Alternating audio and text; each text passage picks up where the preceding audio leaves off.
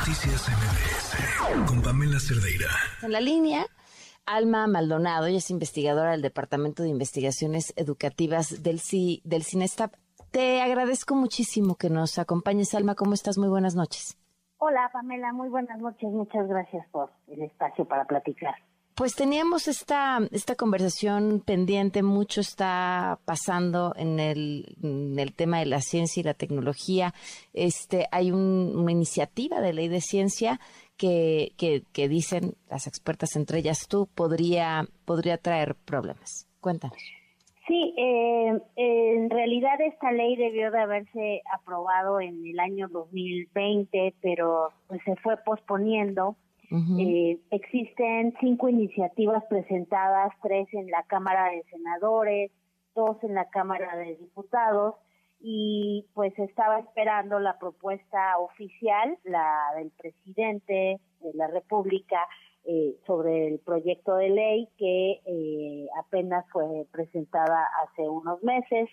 Entonces estamos pues en el debate de eh, cuáles son las propuestas que incluye, eh, la directora del CONACID ha dicho que ha tomado en cuenta los otros proyectos y a la comunidad, pero la verdad, eh, Pamela, es que la, comunidad científica, muchos grupos, muchos académicos, eh, se han pronunciado para decir que no está suficientemente consultada y que no se tomaron en cuenta comentarios que se hicieron en los eh, borradores previos que, que se vieron de esta ley. Y hay varias cosas que preocupan y un poco lo que también hemos tratado de decir es que esta ley es muy importante, que a veces cuesta un poco de trabajo para el auditorio, pues seguir eh, el tema, parece demasiado técnico, ¿no? Pero la verdad es que están en juego cosas como la libertad académica o la libertad intelectual que deben de prevalecer en el trabajo que hacemos los académicos. ¿Por, eh, qué, Alma? ¿Cuál es el, espíritu de esta ley que pone en riesgo esta libertad?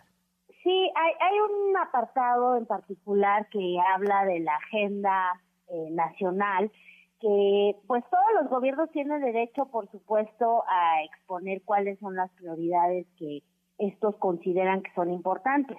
El problema es cómo se establece, ¿no? Lo que dice es que se debe de este, llegar a un consenso y, que debe haber una propuesta democrática, pero la ley misma no prevé mecanismos para que en efecto exista este debate y esta discusión de cuáles son esos temas prioritarios. Yo yo sola no me atrevería a tratar de proponer una agenda, ¿no? Se necesita el trabajo pues multidisciplinario la participación de los distintos actores.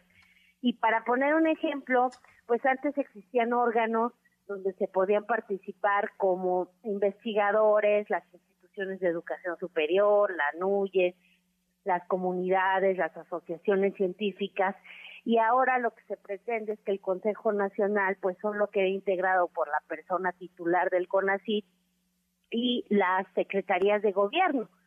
Eh, ellas tienen voz y voto.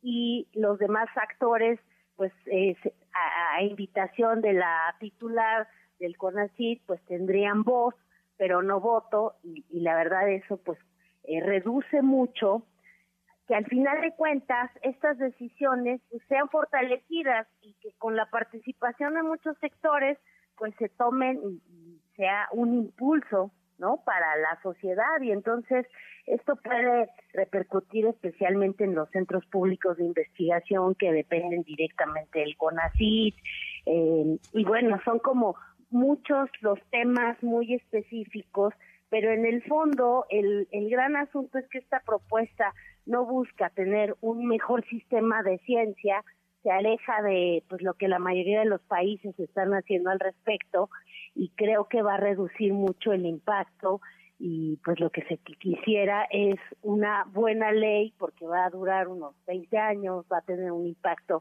eh, a mediano plazo y que fuera una ley que efectivamente fortalezca pues el desarrollo de la ciencia, la tecnología y la innovación. Claro.